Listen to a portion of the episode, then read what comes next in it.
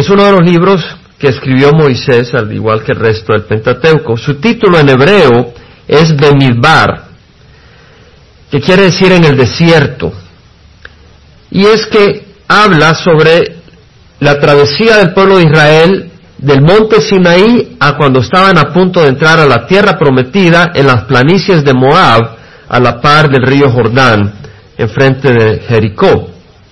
En hebreo es Benilbar, eh, que quiere decir en el desierto, como dije, la travesía durante esa tierra desértica.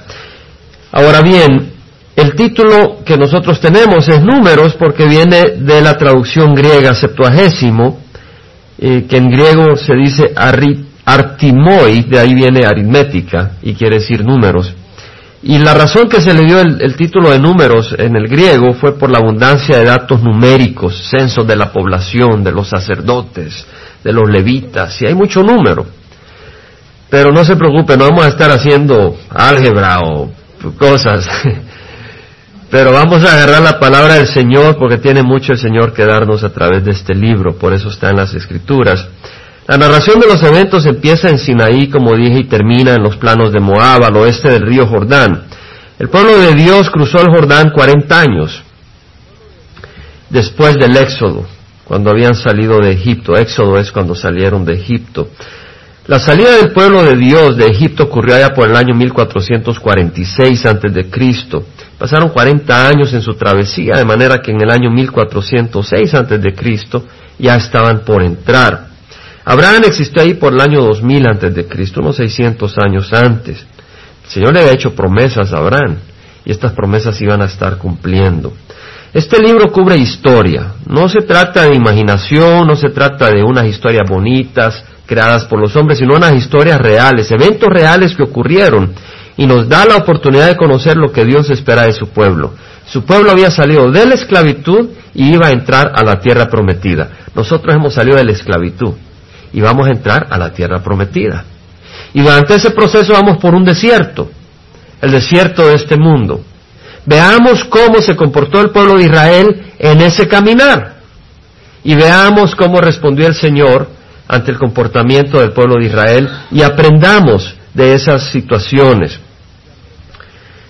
Es una gran oportunidad de aprender y ser bendecido. Vamos a empezar en el capítulo 1 del, libro de números. Dice Jehová habló a Moisés en el desierto de Sinaí. Es la palabra del Señor. En la tienda de reunión, el primer día del segundo mes, en el segundo año de su salida de la tierra de Egipto, diciendo, haz un censo de toda la congregación de los hijos de Israel por sus familias, por sus casas paternas, según el número de nombres, todo varón uno por uno. Aquí está el Señor hablándole a Moisés en la tienda de reunión. Cuando estuvimos estudiando el libro de Éxodo, llegamos a que terminaron de construir el tabernáculo. ¿Se acuerdan? Ahora, el pueblo de Israel salió de Egipto el primer mes. Y ese año dijeron, ese es el primer año. Primer año en que salen de la esclavitud a la libertad. Ahora, si vamos al, libro de Éxodo 19, el libro de Éxodo capítulo 19, 1 rápidamente vemos de que dice al tercer mes de la salida de los hijos de Israel de la tierra de Egipto, ese mismo día llegaron al desierto de Sinaí. Salieron el primer mes, en el quinceavo día. Pasaron caminando, atravesaron el Mar Rojo, bajaron al sur, hasta que llegaron al monte Sinaí el tercer mes. Y ahí recibieron la ley. Y ahí recibieron las instrucciones para construir el tabernáculo. ¿Cuánto tiempo pasaron? Bueno, pasaron unos diez meses ahí. En la base del monte Sinaí, recibiendo toda la instrucción. Ahí se prostituyeron adorando al, becerro de oro. Ahí Moisés rompió las tablas que recibió la primera vez y después bajó de nuevo con nuevas tablas y empezaron a construir ese tabernáculo. Y ahí, en el capítulo 40, de Éxodo vemos que levantan el tabernáculo en el primer mes del segundo año. En el primer día, 40-17, dicen, aconteció que en el primer mes del año segundo, el día primero del mes, el tabernáculo fue levantado. Y acababan de construir el tabernáculo en el primer mes, el primer día, cuando en el segundo mes el Señor le habla ya a Moisés y le dice, haz un censo de los hombres, de cada varón del pueblo de Israel. Y iban a estar ahí 20 días no más. Iban a hacer el censo y 20 días más adelante iban a salir. Dos millones y más de personas iban a salir de Monte Sinaí a entrar a la tierra prometida. No tenían la tierra prometida ahí, pero iban a ir en esa dirección. Pero vamos a ver qué pasa. No entran inmediatamente, hay una serie de eventos que vamos a leer y empiezan a haber una serie de problemas y muchas veces la persona viene y es liberada de la esclavitud. Y de ahí viene una serie de problemas. Y viene una serie de situaciones y uno dice, ¿qué está pasando? Vamos a leer sobre eso. Capítulo 1, 2 dice, haz un censo de toda la congregación, un cuento, cuenta a todos los hijos de Israel por sus familias, por sus casas paternas, según el número de nombres, todo varón, uno por uno, cuenta a cada uno, cada persona cuenta.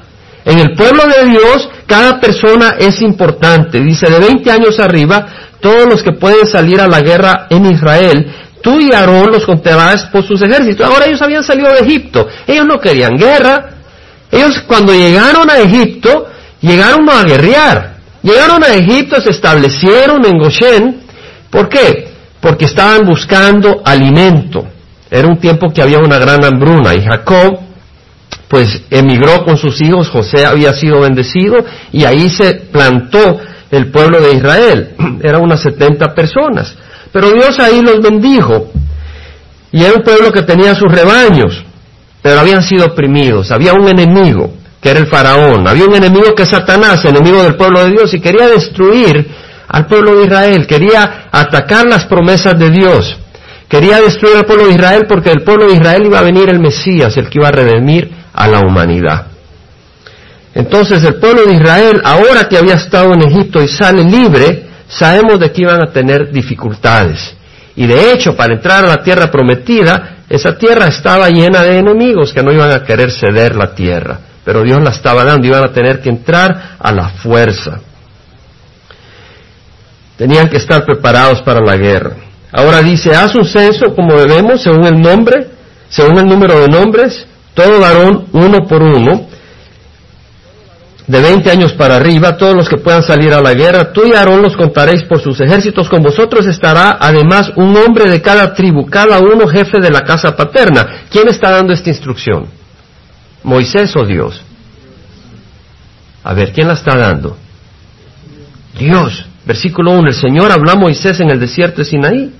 Versículo 2 le dice, haz un censo. Versículo 4, con vosotros estará además. O sea, en versículo 3 dice, todos los que puedan salir a la guerra en Israel, tú y Aarón. ¿Quién le está diciendo a Moisés tú y Aarón? Dios le dice, tú y Aarón los contaréis por sus ejércitos, con vosotros estará además un hombre de cada tribu, cada uno jefe de su casa paterna. Estos son los nombres de los hombres que estarán con vosotros. De Rubén, Elisur, hijo de Sedeur.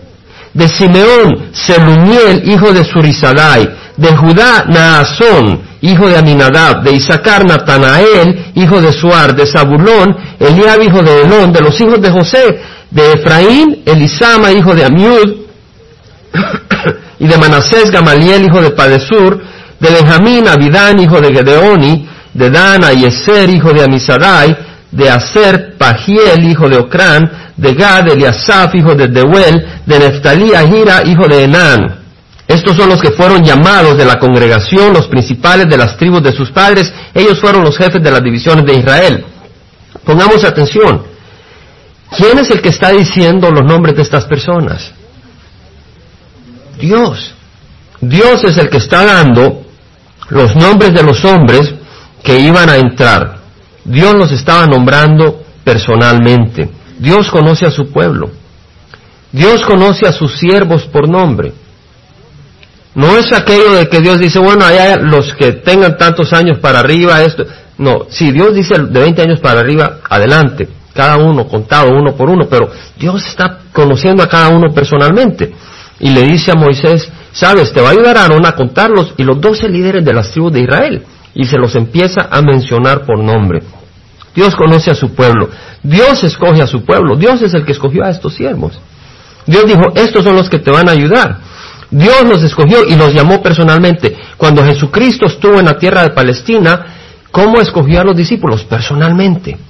Él llamó a cada apóstol personalmente. Él llamó a cada discípulo personalmente. Cuando vio a Mateo en las mesas de dinero de los cobradores de impuestos, le dijo, sígueme. Y Mateo dejó todas las cosas y siguió al Señor. Fue un llamado personal. Lo mismo cuando llamó a Pedro y cuando llamó a los demás apóstoles. Jesús lo llama a uno personalmente. En Romanos dice que a los que de antemano conoció también los predestinó a ser hechos conforme a la imagen de su Hijo para que Él sea el primogénito entre muchos hermanos. Ahora, ¿cómo puede Dios hacer a los que ha escogido a la imagen de Jesús si no trabaja personalmente con cada uno? Porque si yo agarro un poco de barro acá y otro poco de barro acá, para que este poco de barro tenga esta forma, yo tengo que trabajar con mis manos en este poco de barro. Aunque trabaje en este, no sirve para este, con este tengo que trabajar personalmente. Y así Dios trabaja con cada uno personalmente para formarnos a la imagen de Jesucristo.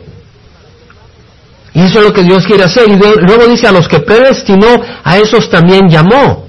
Jesús nos llama. Jesús dice, venid a mí los que estáis cansados y cargados, y yo os haré descansar. Jesús dice, si alguno tiene sed, que venga a mí y beba. No dice, beban, beba, está hablando personalmente.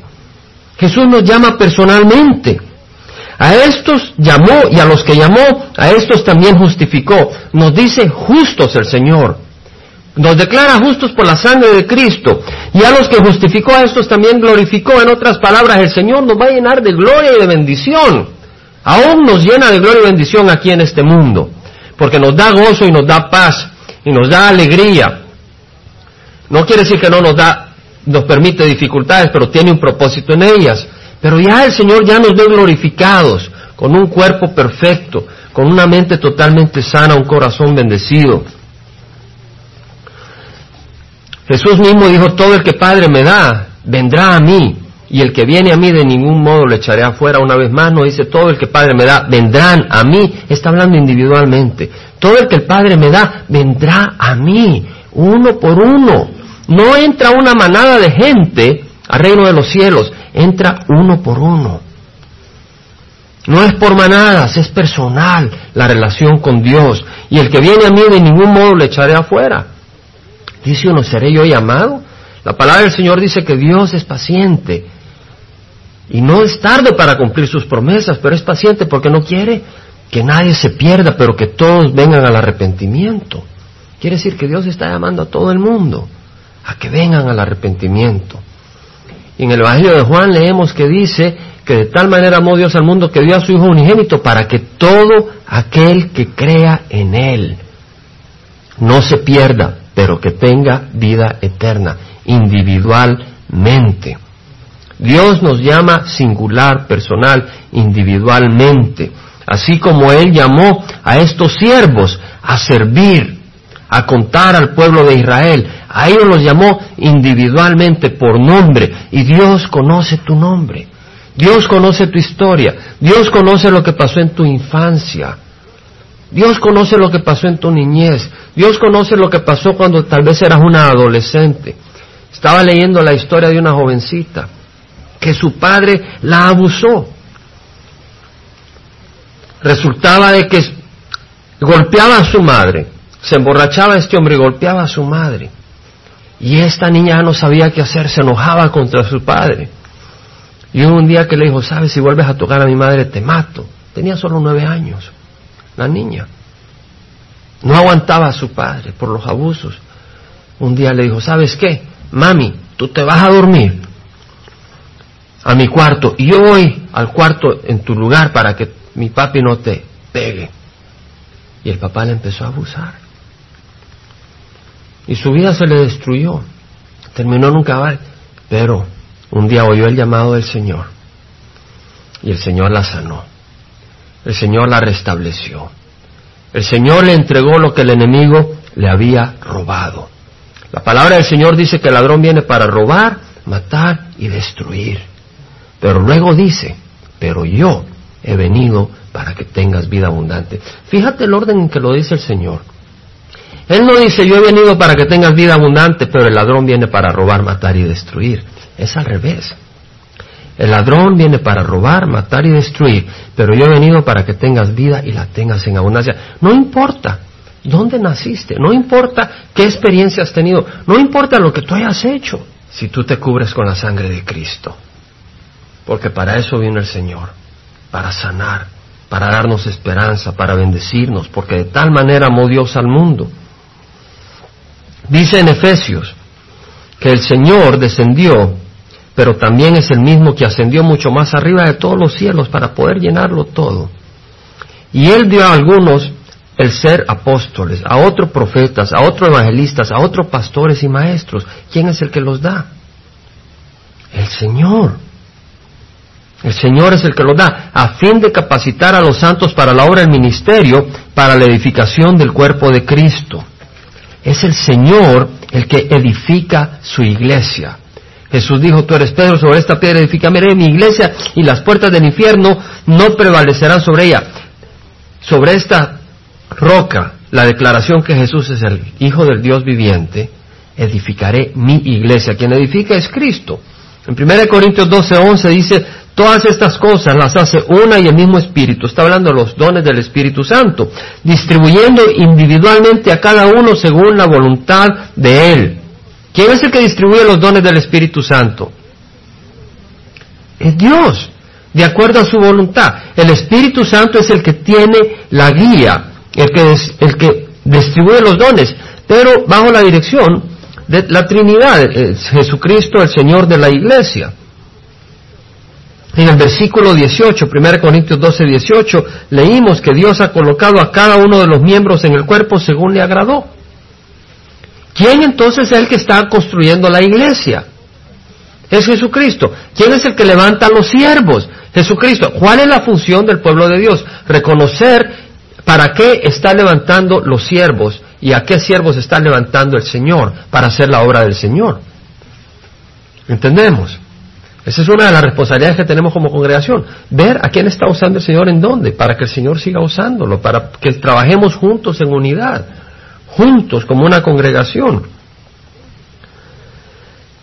Dios está en control, no solo en la iglesia, sino que también en el mundo. Uno dice, pero yo veo mucho desorden. Sí, pero no, no ocurre sin que Dios lo permita. Dios está permitiendo esto con un propósito. Dios está separando el trigo de la cizaña. Dios está separando el trigo de la paja. Los judíos le respondieron a Pilato, nosotros tenemos una ley y según esta ley él debe morir porque pretendió ser el Hijo de Dios. Eso le dijeron a Pilatos. Estaba Jesús con Pilatos a la par. Pilatos cuando oyó estas palabras se atemorizó aún más. Entró de nuevo al pretorio, a la residencia del gobernador, que era él, Pilato, y dijo a Jesús, ¿de dónde eres tú? Jesús no le dio respuesta. Jesús no le contestó. Pilato le dijo, ¿a mí no me hablas? ¿No sabes que tengo autoridad para soltarte y que tengo autoridad para crucificarte? Jesús le respondió, ninguna autoridad tendría sobre mí si no te hubiera sido dada de arriba. No le dijo del César. No le dijo, tú no tienes ninguna autoridad si no hubiera sido dada por el César. No tuvieras ninguna autoridad si no te hubiera sido dada por Dios. Pilato, este hombre, gobernador que distorsionó la justicia de Dios, había recibido autoridad de Dios. Y Dios lo había permitido. En primera de Pedro, Dios nos habla a través de Pedro de necesidad de respetar la autoridad. Primera de Pedro 2.11 dice, amados, os ruego como extranjeros y peregrinos que os sostengáis de las pasiones carnales que combaten contra el alma. Mantened entre los gentiles una conducta irreprochable, a fin de que en aquello que os calumnian como malhechores, ellos por razón de vuestras buenas obras al considerarlas glorifiquen a Dios en el día de la visitación. Someteos por causa del Señor a toda institución humana. Sometámonos a las instituciones humanas, dice el Señor ¿Por quién? ¿Porque ellos lo merecen? No, por causa del Señor. Por causa del Señor. Quiere decir que si vemos un carro radio patrulla no les empezamos a tirar tomates e insultos. Sino que los respetamos. ¿Por qué? ¿Porque sean amables? No, por causa del Señor. Someteos por causa del Señor a toda institución humana, ya sea al rey como autoridad, ¿Quién era el rey cuando Pedro estaba hablando? ¿Era Bill Clinton? ¿Era Ronald Reagan? Era un emperador romano, hermanos. El rey en ese tiempo era un emperador romano, que si usted lo miraba mal, ahí nomás lo crucificaban. Era un emperador romano el que era rey. Y Pedro dice, someteos por causa del Señor a toda institución humana, ya sea rey como autoridad, o a los gobernantes como enviados por él para castigar a los malhechores. Y en nuestros gobiernos actuales sabemos de que algunas veces se castigan a los malhechores, no siempre. Porque si no se castigarían a mucha gente del gobierno también. Pero aún así nos dice Pedro que por amor al Señor, para dar un buen testimonio, debemos de respetar las autoridades, porque esta es la voluntad de Dios, que haciendo bien hagáis enmudecer la ignorancia de los hombres insensatos. Andar como, como hombres libres, pero no uséis la libertad como pretexto para la maldad, sino emplearla como siervos de Dios. Honrad a todos, honremos a todos, honremos a las personas de autoridad en los trabajos donde estamos. No siempre es fácil. No siempre es fácil. Tenemos que honrarlo. ¿Quiere decir que tenemos que estar ahí todo el tiempo? No. Si el Señor nos mueve, nos mueve. Pero debemos de honrarlos. Honrar a todos, dice el Señor. ¿Para qué? Para que se dé cuenta el mundo que tenemos un corazón distinto. Para que el mundo se dé cuenta que hay un Dios vivo a quien nosotros respetamos y tememos. Honrad a todos, amad a los hermanos, temed a Dios, honrad al Rey. Dios es el que permite las autoridades. Aún dentro de la iglesia, Dios ha establecido autoridades. En el libro de Hebreos, capítulo 13, hay un orden. Versículo 17 dice, obedeced a vuestros pastores y sujetaos a ellos, porque ellos velan por vuestras almas, como quienes han de dar cuenta. Permitirles que lo hagan con alegría y no quejándose, porque eso no sería provechoso para vosotros. En otras palabras, hay personas con responsabilidades espirituales dentro de la iglesia y el Señor dice, sometámonos unos a otros, dice eso en Efesios, y acá dice, someteos a aquellas personas que están en autoridad espiritual dentro de la congregación. ¿Quiere decir entonces que las personas que tienen autoridad espiritual en la congregación se van a enseñorear de la congregación? No. En primera de Pedro, el Señor habla claramente de que el Señor de la congregación es Jesucristo y que el pastor o los pastores o los siervos de la congregación, ya sea el ministerio de alabanza, ya sea el ministerio de niños, el propósito no es enseñorearse, el propósito es servir. El propósito es servir, el propósito es dar tu vida. Y tú la vas a dar por dos razones. Una, porque amas al Señor. Y esa es la única razón por la que la debes de dar. Pero si no la das por eso, la vas a dar por otra razón, que pueden ser muchas. Pero nuestra oración es de que nosotros damos nuestra vida por amor al Señor. En primera de Pedro, capítulo 5, el Señor da una advertencia a los que están en autoridad espiritual. 1.5. A los ancianos entre vosotros exhorto yo, anciano como ellos y testigo de los padecimientos de Cristo. Veamos que Pedro no se pone encima de los demás ancianos de la iglesia. No se pone como quien dice, yo soy el, el papá de todos. Dice, yo anciano como ellos. Se pone a la par y testigo de los padecimientos de Cristo y también participante de la gloria que ha de ser revelada, pastorear el rebaño de Dios entre vosotros, velando por él no por obligación, sino voluntariamente, como quiere Dios, no por la avaricia del dinero, sino con sincero deseo, no por el dinero. Velad por el rebaño de Dios, no por el dinero, sino por un deseo sincero. Tampoco como teniendo señorío sobre los que han sido confiados, sino demostrando ser ejemplos del rebaño, como sirviendo como lavando los pies de los hermanos. Eso es lo que el Señor llama a, a los siervos. Nos llama a servir, como como el Señor sirvió. Y nosotros no somos más que el Señor. Bueno, regresamos de nuevo. Hemos hecho un pequeño paréntesis, pero yo creo que son cosas importantes. Hemos visto cómo el Señor llamó a los siervos a ayudarle a Moisés y Aarón por nombre. Que no se nos olvide. Y Dios te llama a ti por nombre. Dios nos llama por nombre, nos conoce por nombre y nos llama por nombre. Dios tiene un servicio en tu vida para que le sirvas. Y tiene tu nombre marcado. La cuestión es, ¿quieres servir al Señor? Estos hombres pueden haber dicho, yo no sirvo al Señor. Pero el Señor sabía quién había llamado. Pero el Señor nos llama a servirle. y te llama por nombre, ¿estás dispuesto a servirle? Bueno, versículo 17, entonces Moisés y Aarón tomaron a estos hombres que habían sido designados por su nombre y reunieron a toda la congregación el primer día del mes segundo. Hermanos, note otra cosa, ¿cuándo se le reveló el Señor a Moisés para decirle que haga el censo? Números 1.1. El Señor habló a Moisés en el desierto de Sinaí el primer día del segundo mes en el segundo año. El primer día del segundo mes del segundo año. ¿Cuándo reunieron a la congregación? Versículo 17. El primer día del segundo mes del segundo año. ¿Cuánto tiempo tardó Moisés y la congregación para reunirse para obedecer al Señor? Inmediatamente. ¿Por qué? Iban a ir a la tierra prometida. Había que agarrar camino, no quedarse sembrado en el Sinaí. Yo creo que algunas personas salen de Egipto y se quieren quedar sentados en el desierto. Y no es así la cosa. Vamos a la tierra prometida, vamos caminando juntos, vamos bendecidos, porque somos bendecidos por el Señor. Tenemos un evangelio de salvación. Hay personas que no conocen al Señor. Cuando tú compartes al Señor, ¿qué sale de tu corazón? ¿Sale algo aburrido? ¿O sale el gozo de que conoces a Cristo? Examina cuando tú estás compartiendo a alguien al Señor, ¿qué sale? ¿Una serie de leyes? ¿O sale de ti lo que el Señor te ama? ¿Cómo te ha liberado? Yo cuando comparto al Señor me da un gran gozo. Me da un gran gozo.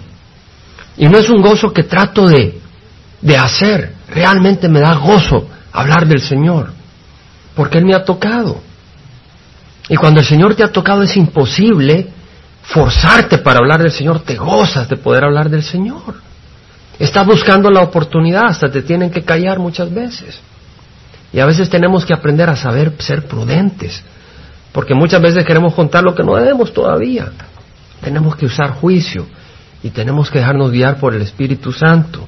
Versículo 18. Se reunieron a toda la congregación el primer día del mes segundo y se registraron según sus antepasados por familia, por sus casas paternas, según el número de nombres de 20 años arriba, uno por uno, tal como Jehová lo había mandado a Moisés, los contó en el desierto de Sinaí. De los hijos de Rubén, primogénito de Israel, fueron contados por su registro genealógico, por sus familias, por sus casas paternas, según el número de nombres, uno por uno. Todo varón de 20 años arriba, todo el que podía salir a la guerra fue contado. ¿Tú estás contando para el ejército del Señor? No te estoy enviando un mensaje que te haga sentir culpable. Pero te hago una pregunta, ¿estás contando para el ejército del Señor? Necesitamos orar.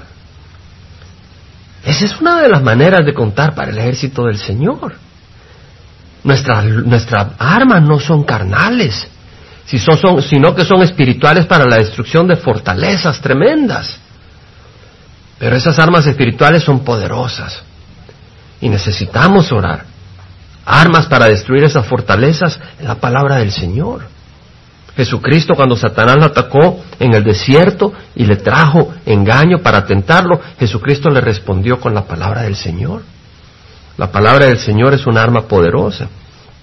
Bueno, vemos entonces que de los hijos de Rubén, uno por uno, los enumerados de la tribu de Rubén fueron 46.500. Y si usted sigue leyendo, se va a dar cuenta en el versículo 22 de los hijos de Simeón, versículo 23, 59.300. Versículo 24 de los hijos de Gal, versículo 25 dice 45.650.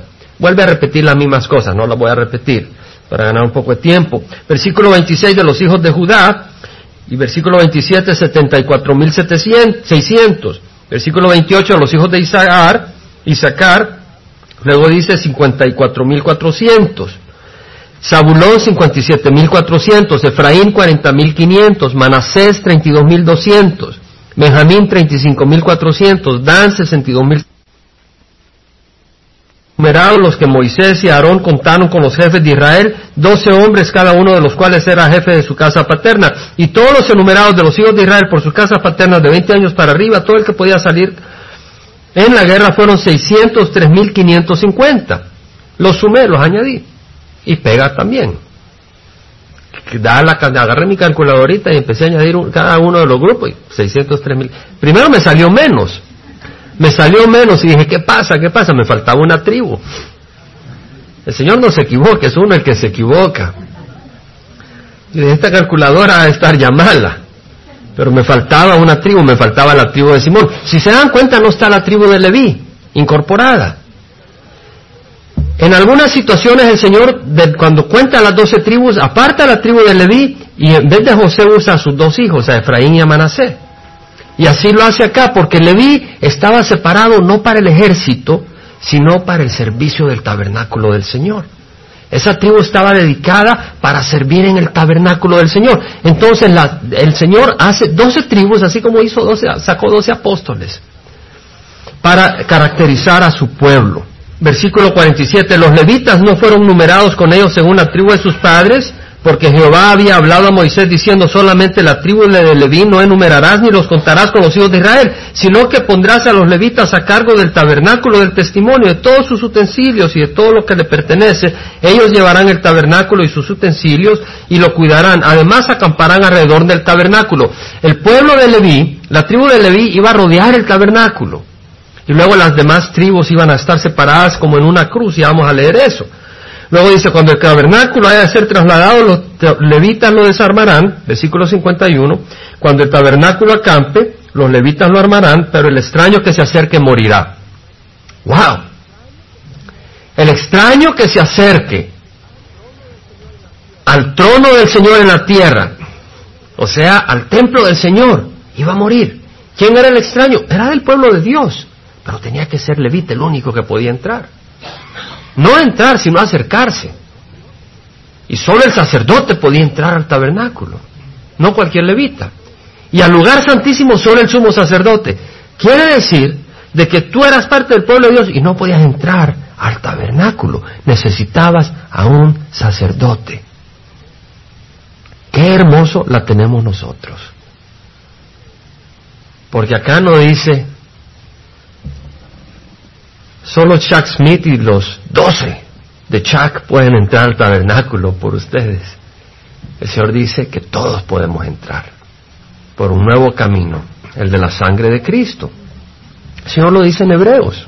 No hay separación en Hebreos 4, versículo 14 dice, teniendo pues un gran sumo sacerdote que trascendió los cielos, Jesús, el Hijo de Dios, retengamos nuestra fe. Tenemos un sumo sacerdote y está en el cielo. Ese sacerdote no lo necesitamos en la tierra. Hay un sumo sacerdote en el cielo. Por eso dice, no tenemos un sumo sacerdote que no pueda compadecerse de nuestras flaquezas, sino uno que ha sido tentado en todo como nosotros, pero sin pecado. Tenemos un sumo sacerdote sin pecado. Ya no necesitamos un sumo sacerdote pecador como nosotros. Hay uno sin pecado y dice, acerquémonos con confianza al trono de la gracia para que recibamos misericordia y hallemos gracia para la ayuda oportuna. En el capítulo 10 dice, hermanos, versículo 19, pues que tenemos confianza para entrar al lugar santísimo por la sangre de Jesús, por un camino nuevo y vivo que Él inauguró por nosotros, por medio del velo, es decir, su carne, y puesto que tenemos un gran sacerdote sobre la casa de Dios, acerquémonos con corazón sincero. Todo lo que quiere el Señor es un corazón sincero en plena certidumbre de fe, teniendo nuestro corazón purificado de mala conciencia y nuestro cuerpo lavado con agua pura. Podemos entrar, la palabra del Señor dice que hay un solo mediador entre Dios y los hombres, Cristo Jesús hombre. Cristo Jesús hombre. Dios, Cristo, es Dios y es hombre. Él tomó una humanidad como nosotros.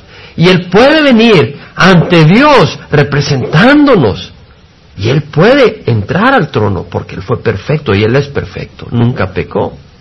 Y Él puede entrar e interceder por nosotros. Entonces, si Jesucristo, perfecto, entra al trono para interceder por nosotros, ¿por qué vas a ir a otra persona? Cuando tienes a Cristo, limpio, santo, perfecto, para hacer intercesión por nosotros. Qué hermoso que Él haya dado su vida por nosotros. Dice, acamparán los hijos de Israel, cada uno en su campamento, y a cada uno junto a su bandera según sus ejércitos.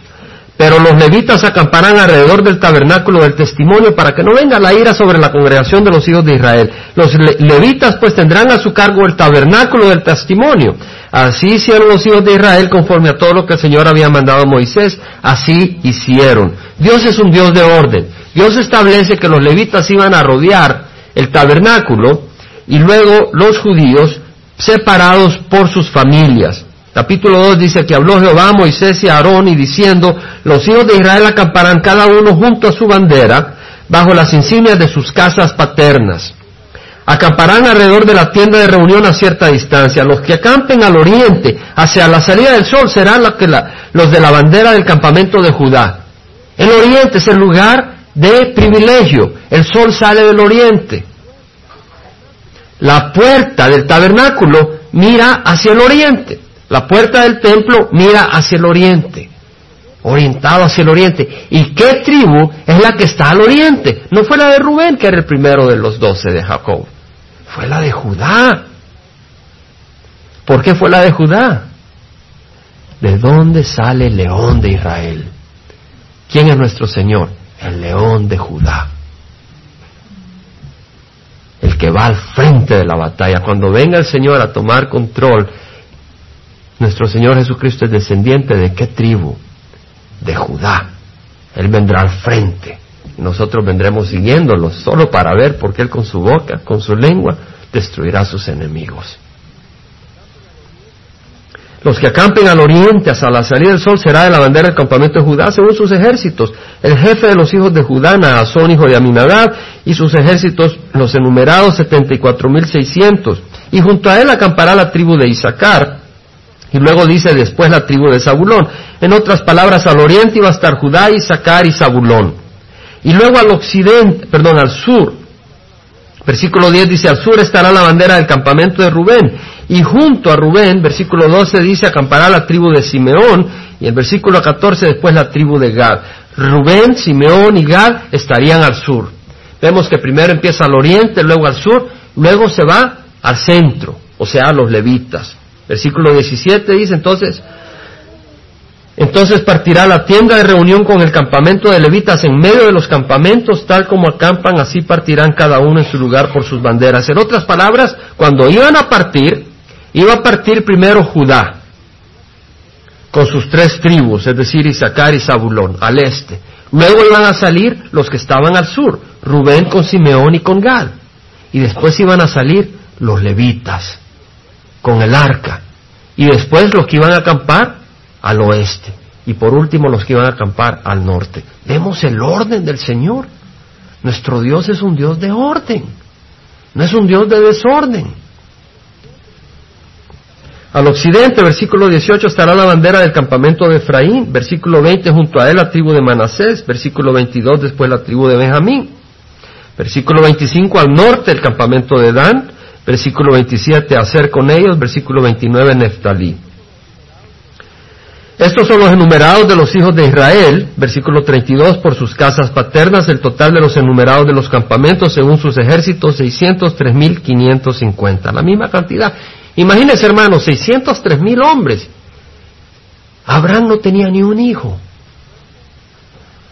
Y su cuerpo ya muerto prácticamente. Lo mismo de su esposa Sara, era estéril.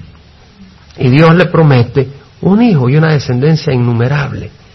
600 años después, estamos hablando de 603 mil hombres de 20 años para arriba, sin contar mujeres, adolescentes y niños. Ponga que por cada muchacho o hombre de 20 años para arriba hay una muchacha y hay pequeños, cuatro por uno, dos millones y medio de personas de este hombre, de Abraham y Sara, creyeron al Señor. Estaban en la tierra de Ur de Caldea, Abraham, tierra de idolatría. Y el Señor le dice, ¿sabes? Deja tu tierra, deja la casa paterna y vete a la tierra que yo te prometo. Y te bendeciré y haré de ti una gran, una gran descendencia. Y el Señor lo cumplió. Abraham fue obediente, Abraham siguió al Señor y el Señor lo bendijo. Ahora quisiera hacer una reflexión. Cuando Israel estaba esclavizado en Egipto, ellos no tuvieron que hacer nada para ser librados. Sí, se cubrieron con la sangre del cordero. Pero Señor no les dijo, prepárate para la guerra eran esclavos. Se cubrieron con la sangre del cordero y entonces salieron. Una vez liberados, se tuvieron que preparar para la guerra. Y así nosotros. Hemos sido liberados por la sangre del cordero. Pero una vez liberados debemos de prepararnos para la guerra. Y mi pregunta es, ¿estás preparado para la guerra? ¿Estás listo? Si no el enemigo te hace pedacitos. Vienes al Señor, pero después viene el enemigo y te pone en un armario y te tiene inutilizado, porque no estás listo para la guerra. Y hay una guerra. El diablo está en guerra contra Dios y contra nosotros, está en guerra contra nuestros hogares, está en guerra contra nuestras familias. No hay siervo del Señor que no sienta los ataques de Satanás en su hogar. No hay siervo del Señor que no sea atacado en su hogar especialmente. No hay siervo del Señor que no sea atacado en su trabajo, que sea atacado en su corazón. Busca servir al Señor y te va a atacar el enemigo. Pero vas a poder ver la mano de Satanás tan claramente que vas a darle gloria al Señor, que estás de, de su lado y que Él está a favor tuyo, porque tú estás a favor de Él. Satanás no quiere que la gente venga a Cristo y pone gran batalla. A nosotros nos toca equiparnos para hacerle resistencia. Necesitamos proteger nuestra mente, lavar nuestro corazón con la sangre de Cristo y su palabra santa. Debemos de estar dispuestos a ir a la batalla para rescatar a nuestros hermanos que son cautivos del alcohol, de las drogas, del materialismo. Es una batalla. Yo veo a veces en el trabajo personas que están en esa batalla un muchacho, por ejemplo, que está viviendo con una muchacha, no están casados. Y, sé que está en esa lucha. Él sabe lo que debe de hacer, pero está en esa lucha, está el enemigo tratando de destruir su vida. Y así en, toda nuestra, en todo nuestro alrededor. Hay personas que están ahí, tenemos que estar orando, tenemos que estar compartiendo la palabra del Señor para liberar a aquellos que están cautivos del alcohol, de las drogas, del materialismo, de la idolatría, del egoísmo, de la inmoralidad, personas que van a engañar, robados de la plenitud de Dios, camino a la separación eterna, van al fuego eterno. Yo les pido un poco de paciencia, quiero que me acompañen al libro de Lucas, capítulo 11, versículo 14. Dice, estaba Jesús echando fuera un demonio que era mudo. El demonio no era mudo, lo que está diciendo esta persona era muda por este demonio que era mudo y sucedió que cuando el demonio salió el mudo habló y las multitudes se maravillaron. Este demonio estaba impidiendo que este hombre se pudiera expresar. Este demonio estaba quitándole la libertad a este hombre de poder hablar, de poder decirle a sus hijos te quiero, de poder compartir sus necesidades, de poder expresar su vida, de poder hablar con alguien. Este demonio estaba ahí oprimiéndolo. Hay otra historia donde vemos que hay un endemoniado, donde el demonio le impide al hombre hablar y ver. Y así hay muchos que no pueden ver. No pueden ver. Están impedidos por Satanás para ver de que están en las garras de Satanás.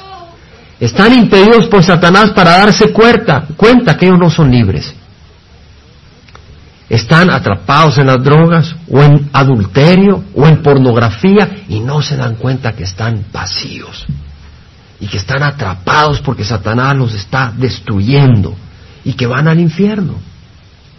No se dan cuenta. Pero eso es lo que vino a Satanás a hacer.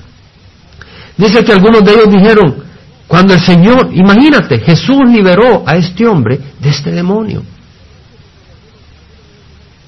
Dice que cuando algunos, algunos de ellos dijeron, Él echa fuera los demonios, ¿de quién están hablando? De Jesús. Él, Él echa fuera los demonios. Cállate, di mi Señor. No es el fulanito de la esquina, es el Dios de la eternidad. Él echa fuera los demonios por Belcebú, príncipe de los demonios. Y otro, para ponerle a prueba, demandaba de él una señal del cielo. Qué ceguera la que había. Tenían ojos, pero tenían una ceguera espiritual. Pero conociendo él sus pensamientos, les dijo, todo reino dividido contra sí mismo es asolado, y una casa dividida contra sí mismo se derrumba. Sabes, a veces hay hogares divididos. Y el Señor habló, habló sobre esto. En el capítulo 12 dice, pensáis que vine a dar paz en la tierra, no os digo, sino más bien división. Porque desde ahora en adelante cinco en una casa estarán divididos, tres contra dos y dos contra tres. Estará dividido el padre contra el hijo y el hijo contra el padre, la madre contra la hija y la hija contra la madre, la suegra contra su nuera y la nuera contra su suegra. ¿Por qué? Porque la palabra del Señor divide. La palabra del Señor sana, divide. ¿Por qué? Porque con el Señor no puedes ser neutral. Y entonces o lo escoges o estás separado de Él. Y hay una división. Pero los que recibimos al Señor debemos de orar por aquellos que no han recibido al Señor, para que esa división se rompa y aquellos que no han recibido al Señor puedan venir a Cristo y probar la vida eterna. Versículo 18 dice, y si también Satanás está dividido contra sí mismo, ¿cómo permanecerá en pie su reino? Porque vosotros decís que yo he hecho fuera demonios por Belcebú. Si yo he hecho fuera demonios por Belcebú, ¿por quién los echan vuestros hijos? Ellos serán vuestros jueces. Pero si yo por el dedo de Dios echo fuera los demonios, entonces el reino de Dios ha llegado a vosotros. Cuando un hombre fuerte, bien armado, custodia su palacio, sus bienes están seguros. Cuando un hombre fuerte, bien armado, custodia su palacio, sus bienes están seguros. Este hombre fuerte es Satanás. Y ese palacio es aquella persona que no se conoce al Señor. Ahí está, custodiándolo. Y es un hombre fuerte. Satanás es más fuerte que cualquier hombre. Y ahí está seguro el hombre. Ahí está ser seguro Satanás. Pero dice, pero cuando uno más fuerte que él lo ataca y lo vence, le quita todas sus armas en las cuales había confiado y distribuye su botín. ¿Sabes quién es más fuerte que Satanás? El Señor. ¿Y sabes que Él destruyó las armas de Satanás? Las armas de Satanás son las acusaciones contra nosotros. Pero todas esas acusaciones fueron clavadas en la cruz de Cristo, por la sangre que Jesús derramó en la cruz. Y todo lo que tú tienes que hacer es recibir esa sanidad y dejar que el Señor entre y que Él saque a Satanás de tu vida.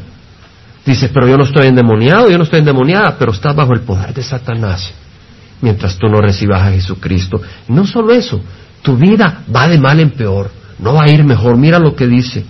Jesús dijo, el que no está conmigo contra mí está, y el que conmigo no recoge desparrama. Mira, si tú no estás recogiendo si tú no estás sirviendo para el reino de Dios, estás desparramando. No quiere decir que tienes que tener un título en el servicio en la iglesia, pero debes de estar activo sirviendo en la iglesia de Dios, en el pueblo de Dios, en oración, de esta o de otra manera. El Señor dice, si tú no recoges, estás desparramando. El Señor no tiene neutros. El Señor no tiene personas ociosas. Cuando el espíritu inmundo dice, sale del hombre, pasa por lugares áridos buscando descanso. Y al no hallarlo dice, volveré a mi casa de donde salí. Y cuando llega la encuentra barrida y arreglada. Entonces va y toma consigo otros siete espíritus peores que él. Y entrando moran ahí y el estado final de aquel hombre resulta ser peor que el primero. Satanás dijo, el diablo fue un homicida desde el principio. Perdón, el Señor dijo, el diablo fue un homicida desde el principio y no se ha mantenido en la verdad porque no hay verdad en él. Satanás miente, Satanás engaña. Jesús dijo, cuando habla mentira, habla de su propia naturaleza porque es mentiroso y el padre de la mentira. Jesús dijo, el ladrón solo viene para robar, matar y destruir. El pueblo de Israel había salido de Egipto. Iban a la tierra prometida. Haciendo un pequeño resumen, Dios había escogido a sus siervos por nombre. Dios te ama. Dios te ha escogido por nombre. Una vez escogido, una vez liberado, ahora tienes que estar en la batalla. Tienes que contar para la batalla del Señor. Yo te invito a que tú le pidas al Señor que te hable. ¿Cómo quiere usarte el Señor? Yo sé que el Señor te quiere usar, de una manera por lo menos, oración. Si eres parte de esta congregación, orando por esta congregación orando por los hermanos de esta congregación, orando por los que están ministrando con los niños, por los que están ministrando en la alabanza, por las distintas cosas, por el uso de los bienes que se entregan a la congregación, las ofrendas que se hacen al Señor. Por todas las cosas debemos de estar orando. Por la gente de Orange, para que el Señor nos permita llevarles el Evangelio por aquellos que ya recibieron al Señor, para que el Señor los proteja. Yo te invito a que estés recogiendo. El Señor dice que si tú no recoges, desparramas. Pero ahora te hago otra observación. Si tú nunca has recibido al Señor, tú eres esclavo. Y no lo digo yo, lo dice el Señor. Porque somos esclavos de lo que servimos. Y el que viene al Señor viene a ser esclavo de Jesucristo. Pero sabes, Jesucristo después le dice, ya no te llamo siervo, porque son mis amigos, te llamo mi amigo.